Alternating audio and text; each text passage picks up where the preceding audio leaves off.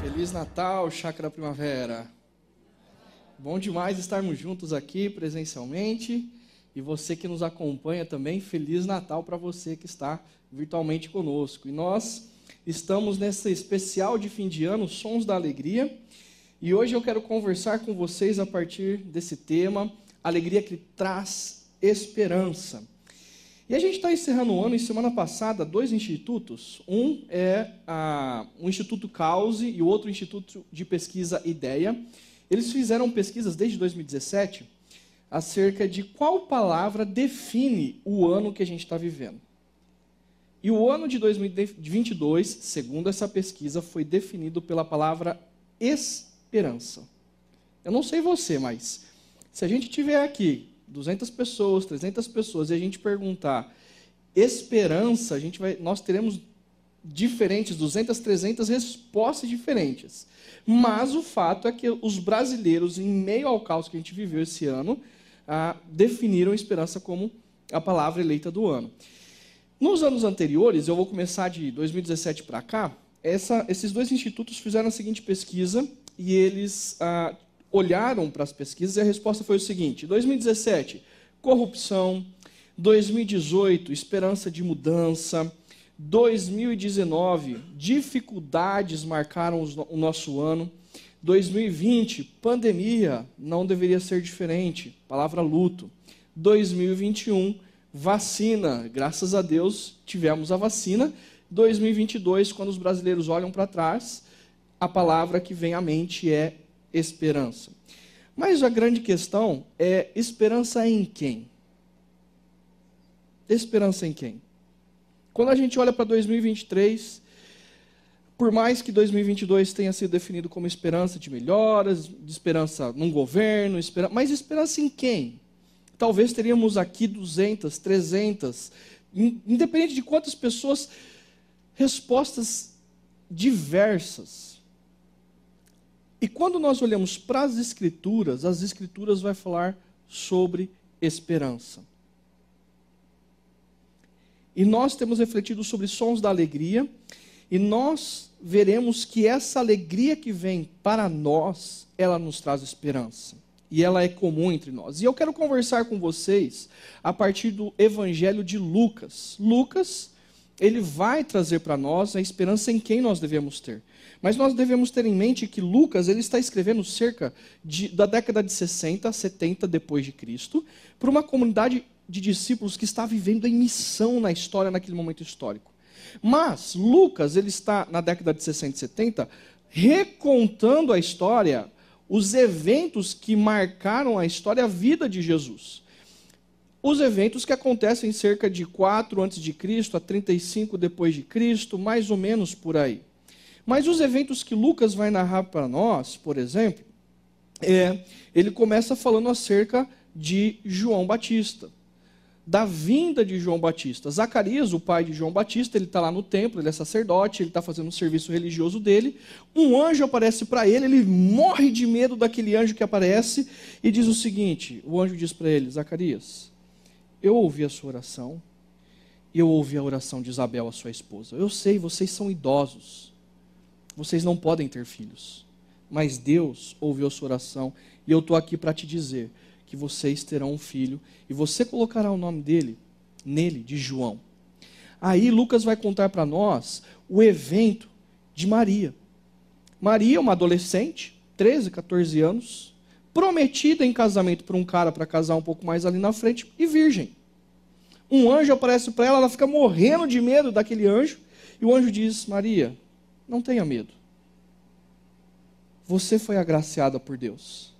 E você terá um filho. Mas como assim eu vou ter um filho? Eu não tenho relação sexual. Eu sou noiva, mas eu ainda não me casei. Não. A sombra do Senhor vai te envolver. E você dará luz a um filho, ele será o salvador do seu povo. E você colocará nele o nome de Jesus. E quando Lucas está narrando isso, os seus ouvintes já conhecem essa história. Os seus ouvintes já sabem que Jesus morreu, que Jesus ressuscitou, mas o que Lucas está fazendo, ele está colocando esses eventos dentro de um contexto histórico, cultural. Então, Lucas ele vai dizer o seguinte: Lá, quando Júlio César era o imperador de Roma, um pouco antes dele ser imperador de Roma, ainda quando ele era imperador de Roma no início, esses eventos aconteceram. E quem era Júlio César, ou César Augusto, melhor dizendo? César Augusto era filho adotivo de Júlio César, o cara que fez de Roma, de república, império. E ele foi o cara que impôs a Pax Romana. O que isso significa? Roma ficou tão grande, tão grande, que as outras nações que eles haviam conquistados, conquistado, eles não queriam que houvesse montinha e rebelião, então o exército era tão forte que César Augusto, imperador, colocou as suas, a, a, os seus militares em cada região para que não houvesse rebelião e impôs a paz de qual forma? Vestimenta, cultura, linguagem, o latim, o grego, e por meio de taxação de impostos. Esses eventos, e o que o Lucas está dizendo, é aconteceu no momento histórico da história. Deus está vendo todas as coisas. E o que aconteceu e vocês ouviram foi, foram fatos. E mais, César Augusto, o imperador, ele dizia que o pai dele era um tipo de divindade. Logo, ele era filho de Deus. E se você olhar para as moedas romanas antigas, você vai ver que na inscrição da moeda havia que César Augusto era filho de Deus. Todo o Império Romano deveria reconhecer que César Augusto era o filho de Deus, o salvador do mundo, aquele que trouxe a paz para a história. Mas salvador de quem? Salvador para quem? Enquanto isso, lá na periferia da periferia de Roma, uma virgem estava ficando grávida. E com seu futuro marido José descem da Galiléia para a Judéia, lá na cidade de Davi, onde José ele era parente, descendente de Davi, para ter aquele bebê. Porque César Augusto tinha mandado fazer um recenseamento em todo o Império Romano. Mas ele não sabia que Deus estava governando a história, para que as profecias se cumprissem. E aí, Lucas vai narrar para nós que alguns pastores estavam cuidando dos seus rebanhos, num período da noite. Um anjo aparece no meio da noite, naquele breu, com algumas tochas acesas, e eles morrem de medo para não falar outra coisa. Porque imagina você no meio do mato, cuidando de ovelha, para os animais não roubarem ou não matarem os seus rebanhos, aparece um anjo no seu meio. Que, como que você ia se sentir? Aterrorizado. E é assim que esses caras se sentem. Acontece que nesses três eventos, o anjo diz para os três: não tenham medo. Deus está cuidando da história. Não tenham medo. A história não caminha no, no, na direção do caos e Deus sabe e Ele vai resolver isso. Não tenham medo. E aí, enquanto Lucas está contando essa história, os seus ouvintes, eles já viram outros imperadores ascendendo e caindo. Na década de 60, por exemplo, o imperador que mais governa Roma é Nero. E Nero é tido como um cara louco. Porque Nero, ele estava lá em Roma e ele queria reformar parte de Roma. E os historiadores dizem que Nero tacou fogo em cerca ah, de sete, e sete bairros, cerca de sete, melhor dizendo, 14 bairros vieram abaixo por causa desse incêndio. Imagina assim, o prefeito de Campinas não está feliz com um determinado lugar, e ele taca fogo e dá risada porque ele quer reformar aquela região. 14 bairros vieram abaixo, sete outros bairros ficaram altamente danificados, ou seja, 21 bairros, pessoas, vidas, histórias foram arruinadas, pelo simples fato de um cara querer reformar arquitetonicamente Roma. E esse Nero, lá pela volta do ano de 66, o pessoal lá de Jerusalém aquele pessoalzinho assim monoteísta, chato, briguento, não aguentava mais o Império Romano, porque os impostos eram tantos, a imposição cultural era tanta, que eles começaram a se rebelar contra Roma. E Nero chama um outro cara, Vespasiano. Ele diz assim: Vespasiano, vai lá liderar e eu quero que acabe com esses judeus, eu quero que acabe com esses cristãos, porque eu não suporto mais. Eita povinho que não se submete a Roma. Aí, um pouco antes de terminar a guerra, Vespa, Nero morre, Vespasiano se torna imperador, e ele quem vai governar a maior parte da década de 70. E Vespasiano é o cara que acaba com Jerusalém. É o cara que invade Jerusalém, põe tudo abaixo e destrói o templo para vocês verem o nível de imperadores romanos que, que existiam. E os cristãos em Roma e os cristãos na Judéia, em todas as partes do mundo, estão sofrendo. Vespasiano é o cara que constrói o Coliseu, começa a construir o Coliseu para fazer os seus espetáculos, inclusive a execução de inúmeros cristãos. Esse é Vespasiano. E aqueles que se tornaram discípulos de Jesus, sejam eles de origem judaica ou de origem gentílica, não judaica, romanos, gregos e de outras nações, estão sofrendo perseguição porque eles não conseguem dizer César Augusto é o filho de Deus, César Augusto é o Salvador, César Augusto é aquele que trouxe paz para a história. Agora, o que isso tem a ver conosco? no contexto do século 21, que nós estamos dizendo que a alegria deve trazer a esperança para nós.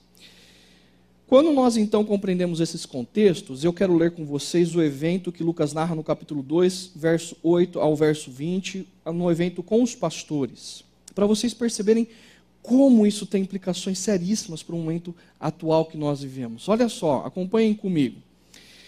Ah, havia pastores que estavam nos campos próximos. Próximos da onde? De Belém. E eles estavam cuidando dos rebanhos e durante a noite tomavam conta dos rebanhos. Verso 9: E aconteceu que um anjo do Senhor apareceu-lhes e a glória do Senhor resplandeceu ao redor deles e ficaram aterrorizados. Deixa eu só dar um passo atrás aqui. Essa alegria que traz esperança que nós conversaremos hoje é uma alegria, eu quero conversar acerca de três questões. Primeiro, ela é de origem divina. Segundo, é para todas as pessoas. E terceiro, gera transformação. Perceba que o texto que nós acabamos de ler, ela vai mostrar que essa alegria é de origem divina. Porque os pastores estão ali cuidando dos seus rebanhos, é como se você estivesse no seu trabalho, fazendo aquilo que você está fazendo cotidianamente, igual todos os dias é rotina e de repente aparece um anjo. Mas um anjo de quem? do Senhor. Anjo, quando aparece na Bíblia, e a própria palavra anjo significa mensageiro. Anjo só tem uma função: mensageiro. Deus, ele tem um desejo, ele tem uma vontade, ele tem uma mensagem. Ele chama um anjo, ele chama um arauto e ele diz: entregue essa mensagem. É o que o anjo faz.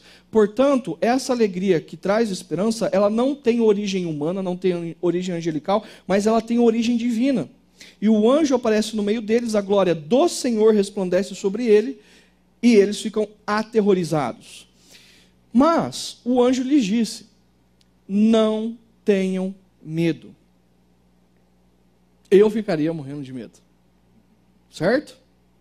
Eu acho que esses caras caíram no chão, até porque todas as vezes que os anjos aparecem para pessoas nas Escrituras, é juízo, é morte, é justiça. E esses caras estão vendo algo que eles nunca viram. E eles ficam aterrorizados, eles devem ter caído no chão e o anjo diz: Não tenham medo. Estou trazendo, perceba, não é dele essa mensagem, essa mensagem é de alguém que disse para ele trazer. Estou trazendo boas novas de grande alegria para vocês, que são para todo o povo. E a palavra aqui, boas novas, por detrás dela, o termo evangelho. É a própria palavra de evangelização, evangelho, é ela. Evangelho é boas novas. E essa palavra ela era usada não por cristãos. Ela era usada no comércio. Ela era usada entre os militares. Ela era usada nos noticiários. Era uma palavra muito comum, evangelho. Evangelho é boas novas. Então, se você tem um jornal e tem boas notícias, você ouviria evangelho. Mas, via de regra, era usada de duas formas. Uma, boa notícia de grande vitória ou para anunciar o nascimento de alguém importante, do filho de alguém importante. Então, sabe aqueles filmes que nós assistimos? A vitória acontece e sai um arauto correndo no meio das estradas, no meio das cidades, e gritando que a vitória aconteceu. Esse cara saía gritando: Evangelho, Evangelho, boa notícia de vitória, boa notícia de vitória. E depois vinham atrás os guerreiros que conquistaram a vitória. E todo mundo vibrava pela vitória. A outra questão é a boa notícia do nascimento de alguém muito importante nasceu o filho de alguém muito importante. Então o arauto dizia nas praças: Evangelho, nasceu o filho de alguém. Essa alegria que traz esperança e que tem origem divina, ela não é de origem humana, não é de projeto humano. Se você olhar para César Augusto, imperador romano, você teria nas conquistas dele, ele dizendo do evangelho acerca dele. Ele conquistou a boa notícia de vitória sobre determinadas nações, e isso era anunciado sobre toda Roma. Ele, como próprio filho de Deus, ou quando ele tivesse o seu descendente, o evangelho seria anunciado, isso teria origem em atitude humana. Mas o que Lucas está nos contando aqui é que esse evangelho. Opa, vocês nem me contam, gente, que eu já pulei aqui? Não tem. Eu achei que estava aqui. Não tem origem, perdão, não tem origem em ações humanas, mas tem origem no desejo divino de resolver o problema da história. E o texto continua dizendo o seguinte: Mas o anjo lhe disse: Com essa notícia de grande alegria, hoje na cidade de Davi, Belém, nasceu o Salvador, que é Cristo, o Senhor. E isto servirá de sinal para vocês: encontrarão um bebê envolto em panos e deitado numa manjedoura. E olha só exatamente o que Lucas está fazendo aqui para os seus ouvintes e exatamente o que Deus está fazendo ao longo de toda a história. Hoje nasceu o Salvador, o resgatador de toda a história, o libertador de toda a história, porque a história está presa em pecado, a história está presa no caos humano e a história precisa ser liberta. Que é Cristo, o Messias ungido, que é prometido por Deus desde Gênesis 3 até a vinda dele, que cumpriria a salvação de todas as coisas, e ele é o Senhor. Olha só que interessante como Lucas está juntando duas coisas aqui. O anjo era de quem? Do Senhor. E quem nasceu?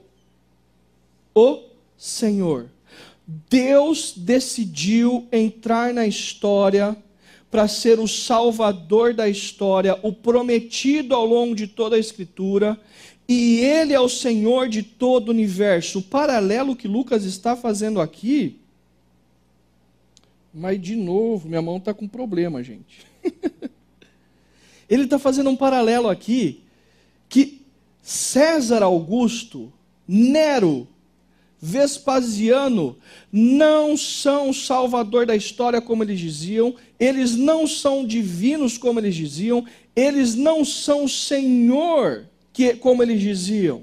Deus está cuidando da história e César Augusto morreu, Nero morreu, Vespasiano morreu, mas Jesus Cristo, que nasceu em Belém, ele morreu e ressuscitou porque ele é o salvador da história, ele é o prometido, ele é o Senhor que está governando todas as coisas, e essa é a notícia de grande alegria que os anjos estão anunciando hoje.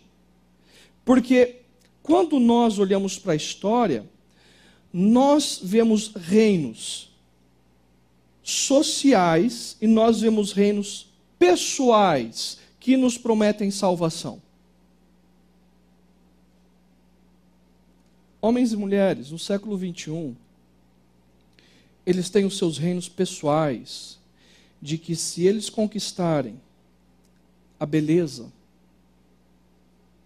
os seus problemas estarão resolvidos, porque eles se sentirão amados seres humanos na história, se eles tiverem uma grande paixão, os seus problemas serão resolvidos porque eles serão amados. Os seres humanos, nos seus reinos pessoais, eles acreditam que se eles tiverem recurso financeiro, diploma, status e influência, os seus problemas estão resolvidos. E isso trará alegria para eles. Mas se você já conquistou alguma dessas coisas e você perdeu alguma delas, você sabe que primeiro a alegria é passageira. E segundo, você sabe que essas coisas que prometem alegria e a sua salvação, a sua redenção pessoal, não podem te salvar. Mas socialmente falando, nós olhamos para a história assim como Nero, assim como Vespasiano, assim como César Augusto e outros impérios ao longo da história da humanidade que prometeram salvar nações, grupos de pessoas não foram capazes. Porque todo tipo de império humano, social, ele vai excluir outros e vai oprimir outros, e vai salvar apenas os interessados e os que estão leais, os que são leais. E se você olha para o que Lucas está dizendo, aqueles pastores não têm quem os salvem. Os líderes religiosos não vão salvar aqueles pastores. Roma não vai salvar aqueles pastores, mas os anjos estão anunciando especialmente para aqueles homens que o Salvador chegou para eles. E eles não foram esquecidos.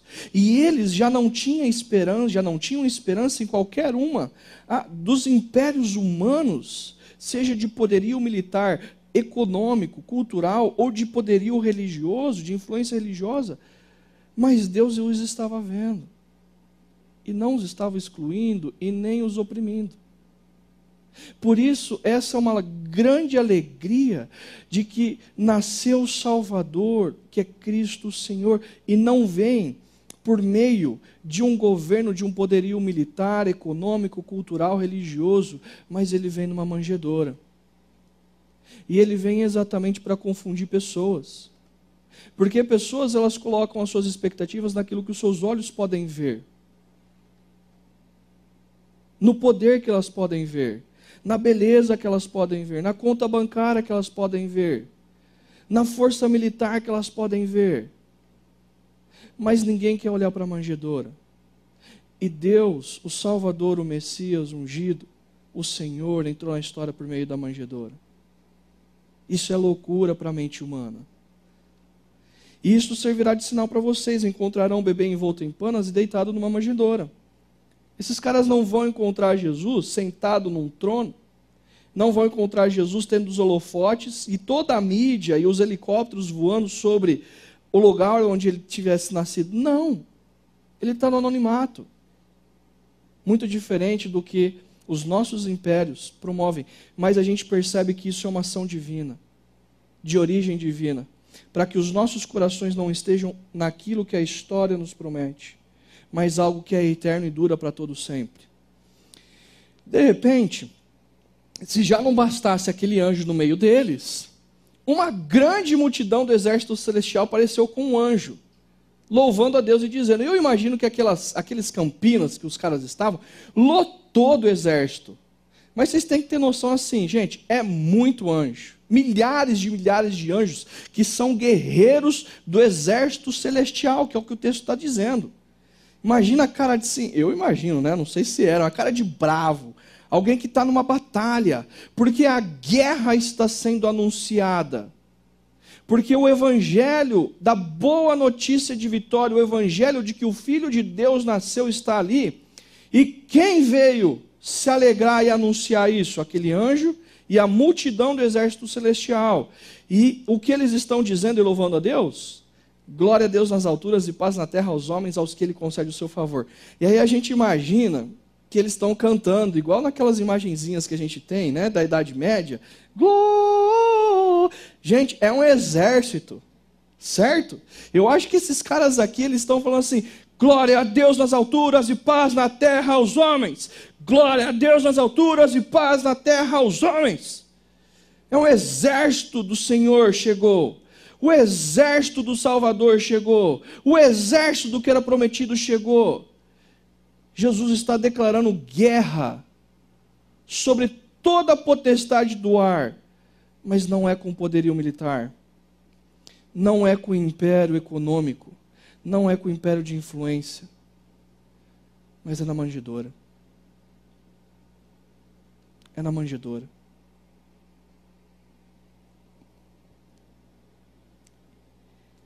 Ele está trazendo paz, não por meio da Pax Romana. Vamos criar aqui um exército que todas as nações de Roma, que estão debaixo de Roma, precisam seguir as leis cristãs. E nós criaremos uma cultura cristã, e nós criaremos aqui uma linguagem cristã, e nós criaremos uma economia cristã que trará esperança para os homens. Jesus não vem trazer paz aos homens por meio da imposição, assim como César Augusto fez. Porque isso não traz alegria, isso não é a boa notícia de alegria. Isso é excluir e oprimir. Mas ele traz paz na terra aos homens por meio da sua cruz. Os ouvintes de Lucas já sabem dessa história. E eles precisam se lembrar que eles não vão conseguir enfrentar Nero nem Vespasiano. Mas eles precisam imitar e ter a sua esperança e alegria deles na maneira como o Filho de Deus trouxe paz à terra e venceu o mundo, e venceu o pecado, e venceu Satanás, por meio da sua morte e ressurreição, mas não por meio da espada. Porque o que impérios humanos fazem é trazer a salvação por meio da espada. Então perceba que essa alegria que traz esperança confunde muita gente, porque não é como elas esperavam. Por isso que os líderes religiosos matam Jesus. Por isso que os romanos matam Jesus. Mas esse era o plano de Jesus. Que essa alegria de origem divina enche o seu coração de alegria e da esperança que vem dele. E quando os, pastor, quando os anjos os deixaram e foram para os céus, os pastores disseram uns aos outros: Vamos a Belém, vejamos isso que aconteceu e que o Senhor nos deu a conhecer. Mais uma vez, os anjos entenderam que aquela mensagem que estava chegando a eles de grande alegria, evangelho de grande alegria, vem da parte de Deus. E se vem da parte de Deus essa alegria que traz esperança, ela também é para todos. Lucas vai dizer lá para nós, como nós já lemos: havia pastores que estavam nos campos próximos, e os anjos dizem para eles: Estou trazendo boas novas de grande alegria para vocês, para, o, para os pastores. Em primeira mão. Vocês sabem quem eram os pastores? E eu acho isso assim impactante. Os pastores, eles eram trabalhadores comuns, mas de terceira categoria. Esses caras, eles eram considerados, por causa do seu trabalho, inapropriados para serem santos, para serem bons, para terem mérito. Porque o trabalho deles impedia com que eles cumprissem algumas leis ah, religiosas de Moisés e religiosas do que os líderes religiosos haviam criado. Portanto, eles eram excluídos da sociedade. Mas esses caras eram considerados ah, contadores de história, ladrões. Porque esses caras eles iam colocar água para os seus ah, rebanhos, e aí tinha um outro cara lá colocando água para o rebanho. Ah, tá na hora de ir embora, traz aqui meu rebanho. E eles roubavam animais de outras pessoas. Historicamente eles eram considerados ladrões. Mais uma terceira coisa. Por causa da questão religiosa, por causa da, do, do, do contexto social deles, da, a, do rótulo deles de ladrões, de contadores de histórias, eles não poderiam ser considerados como testemunhas legais em tribunais, assim como as mulheres. Eles eram de terceira categoria da sociedade, ninguém ia desejar, falar assim: nossa, quando meu filho crescer, o sonho que ele seja um pastor de ovelha. Nunca nenhum pai ia desejar isso. Mas essa alegria que traz esperança é para todos. O anjo não foi a César Augusto, o anjo não foi ao sumo sacerdote dizer que o Salvador, o Filho de Deus, o próprio Senhor havia entrado na história. O anjo, por desejo divino, vai aos pastores. E os pastores não podem ser testemunhas legais. E o que, que o anjo fala para eles? Estou trazendo boas novas de grande alegria para vocês, mas que são para todo o povo. E a gente conhece a história. Os anjos vão contar para o povo? Quem que tem que ser testemunha? Eles. Eles.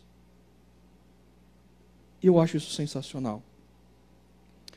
Porque o evangelho ele chega para nós não pelo que nós fazemos de bom para Deus.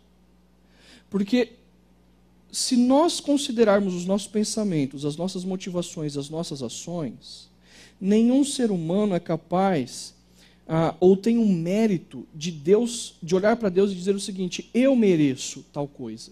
Até porque ninguém merece. Nós não merecemos. Por outro lado, e aí é onde nós devemos tomar cuidado. César Augusto, ele tinha todo o poderio militar. O sumo sacerdote e os líderes religiosos, eles tinham toda a pompa de religiosidade do, do povo judeu e de toda a religião judaica. Mas Deus não vai até eles. Mas eles se achavam dignos.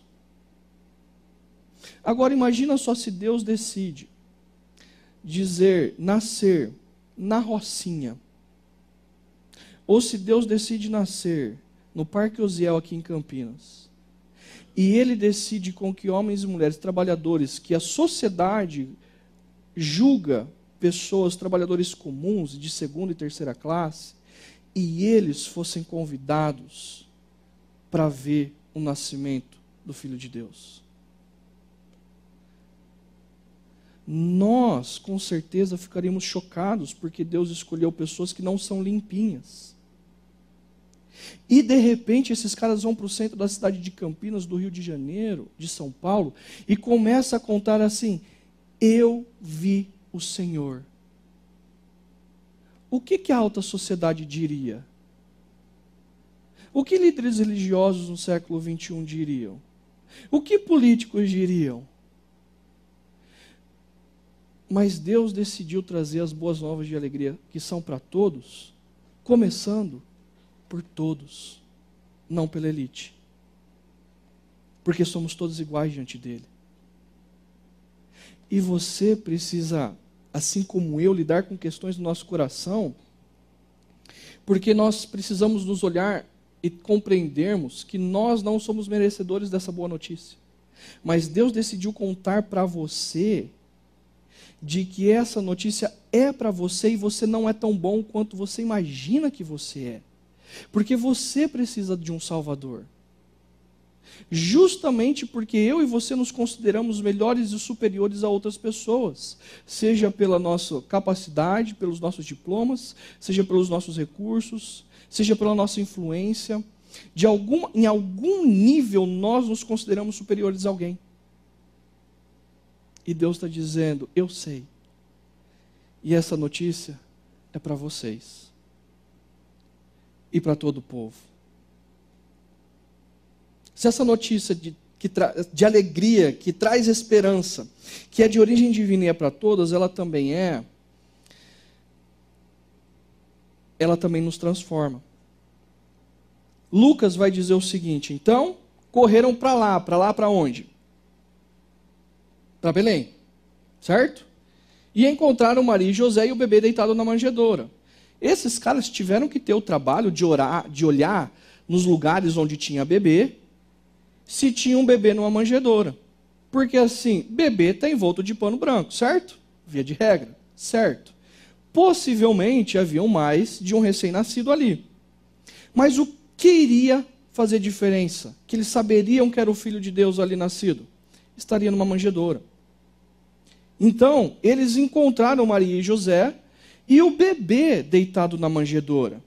E aí, depois de o verem, contaram a todos o que lhes fora dito a respeito daquele menino.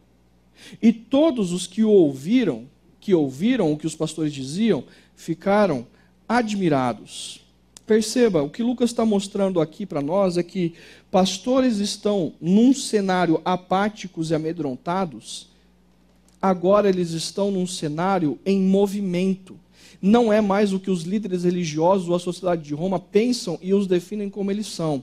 Mas agora eles percebem que eles foram alvos da graça de Deus e eles estão em movimento contando para todos o que eles haviam visto e ouvido.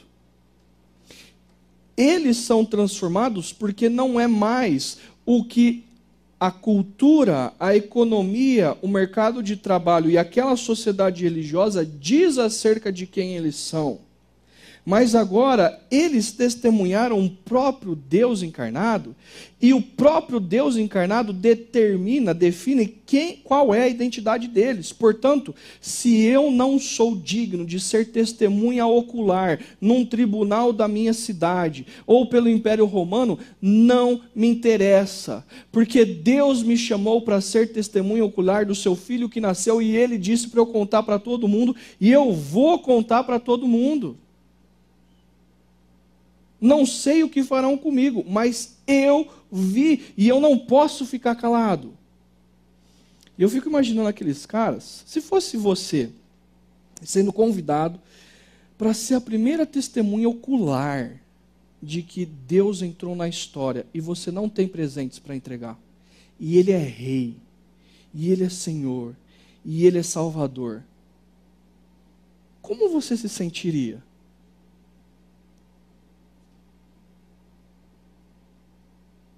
Você foi convidado para o aniversário de alguém, você não leva presente, como você se sente de um amigo? Mal, certo? Constrangido. Agora, o rei do universo entrou na história, não é César Augusto, não é Nero, não é Vespasiano, é o Deus Criador encarnado, e você vai visitá-lo. Você não tem presente para levar para esse neném, para a mãe e para o pai. Cara, isso é uma grande alegria. E outra coisa, você testemunhou Imagina, e, o texto vai dizer o seguinte: os pastores voltaram glorificando e louvando a Deus por tudo o que tinham visto e ouvido, como lhes fora dito. Os caras voltam para casa e ninguém vai poder tirar da memória deles o que eles viram naquela noite. Deus deu de presente para eles aquela memória. E esses caras voltam louvando a Deus, e sabe o que eles vão voltar a fazer? Cuidar de ovelha. Tem muita gente que acha que quando tiver um encontro com Deus, a vida dela vai ser transformada. E aí ela vai deixar de ser dentista, vai deixar de ser engenheiro, vai deixar de ser médico. Esses caras voltaram glorificando e louvando a Deus para onde? Para cuidar de ovelha. E agora eles são transformados porque eles estavam apáticos, estão em movimento, contando, anunciando para todo mundo e louvando a Deus. E é exatamente isso que deve acontecer conosco. Quando você recebe o presente de Deus para você, de que Ele veio te salvar, de que Ele veio te restaurar, de que Ele veio te dar vida que você não tinha, e você simplesmente recebe, porque você não tem presente nenhum para dar para Ele de volta, até porque você não tem dignidade de dar nada para Ele, Ele está te dando, você é transformado. E sabe o que você tem que fazer? Espalhar para voltar para o que você faz e contar para todo mundo e adorar a Deus por meio do seu trabalho. Essa é a sua missão. Agora, imagina Lucas contando isso para os caras ali em Roma. Nero e Vespasiano, perseguição, imposição, opressão, taxação de impostos, o caos rolando na história. E os caras já sabiam que Jesus tinha morrido e ressuscitado. Sabe o que Lucas está dizendo para os caras? Gente, não olhem para Roma e para os impérios romanos. Deus mandou César Augusto, e ele não sabe disso, fazer um recenseamento para que Jesus entrasse na história. E lembrem-se, isso foi contado para pastores de ovelha. E isso vem até vocês agora. Se pastores de ovelha não tinham expectativa nenhuma aos impérios humanos, quanto mais vocês a origem dessa alegria vem de Deus e ela não é temporal, mas ela é atemporal. Essa mensagem é para todos, porque não ficou resumida ao povo judeu, mas é para gentios, é para gregos, é para romanos, é para sírios, é para brasileiros, é para pessoas que pensam de maneiras diferentes. E chegou para você. Porque se o império humano não te aceita como é, você é, ou as você não se encaixa nas categorias, ou as religiões não funcionam porque elas não funcionam, Deus decidiu entrar na história por você e te dá isso de presente. Mas isso te transforma quando você compreende a graça. E sabe o que você faz? Em meio ao caos humano, conte. Jesus nasceu.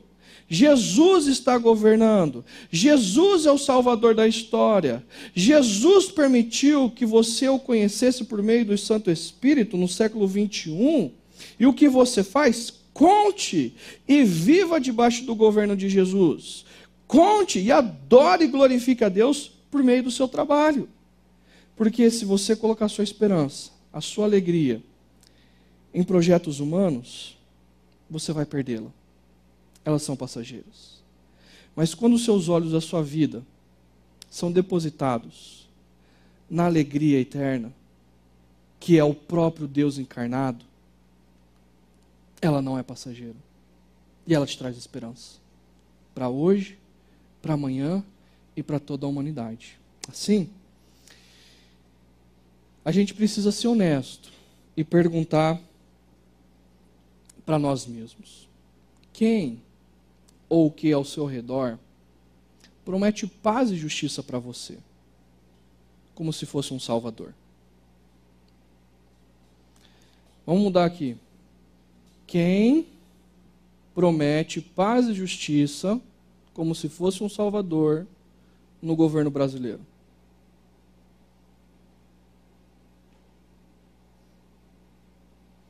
Não coloque sua esperança em impérios humanos. Nero passou, César Augusto passou, Vespasiano passou. Jesus não passará. Quem ou o que ao seu redor promete paz e justiça para a sua vida pessoal. O que se você fizer, você vai ter paz. O que se ou quem se você seguir, você vai ter paz. O que se você tiver, você vai ter justiça em âmbito pessoal. Isso está prometendo ser para você um Salvador. A boa notícia de grande alegria é em Belém, hoje, na cidade de Davi, nasceu o Salvador, o Messias, o Cristo, o Senhor. Ele é o seu Salvador. Você precisa pegar isso e colocar diante da manjedoura. Você precisa pegar sua esperança em relação à economia, à política, colocar diante da manjedoura. Deixar a alegria da manjedoura nascer em você. Experimente da, da alegria de Jesus ter nascido. Talvez você esteja na nossa comunidade há algum tempo. E é a hora de você falar assim: Jesus, eu quero experimentar isso. Eu quero experimentar isso. Deixa a alegria invadir você. Talvez você esteja na comunidade e você esteja apático há algum tempo. Assim como os pastores, apático. Você não sabe o que você sente direito, você está confuso por causa do momento que a gente está vivendo, mas é, é momento olhar para o final de ano, início de ano, e falar: Deus, eu preciso da alegria que vem do Senhor, do Senhor. Eu, eu quero experimentar isso. E compartilhe com todos a esperança de que o mundo está sendo restaurado por Cristo. Você deve voltar para essa semana aqui, que praticamente está todo mundo em off, né? Louvar a Deus pelo que ele fez por você. E contar para as pessoas que estarão ao seu redor o que é o Natal. O Natal é Deus dizendo para nós: o mundo não pode se salvar. Por isso eu vim. Conte para as pessoas o que é o Natal. E adore, glorifique a Deus através daquilo que você faz. Faça o melhor doce, faça o melhor documento, faça o melhor contrato, faça o melhor projeto, faça a melhor música, faça a melhor poesia, atenda da melhor forma os seus pacientes. Glorifique a Deus, porque Deus na história está restaurando todas as coisas através de vocês. Deus te abençoe.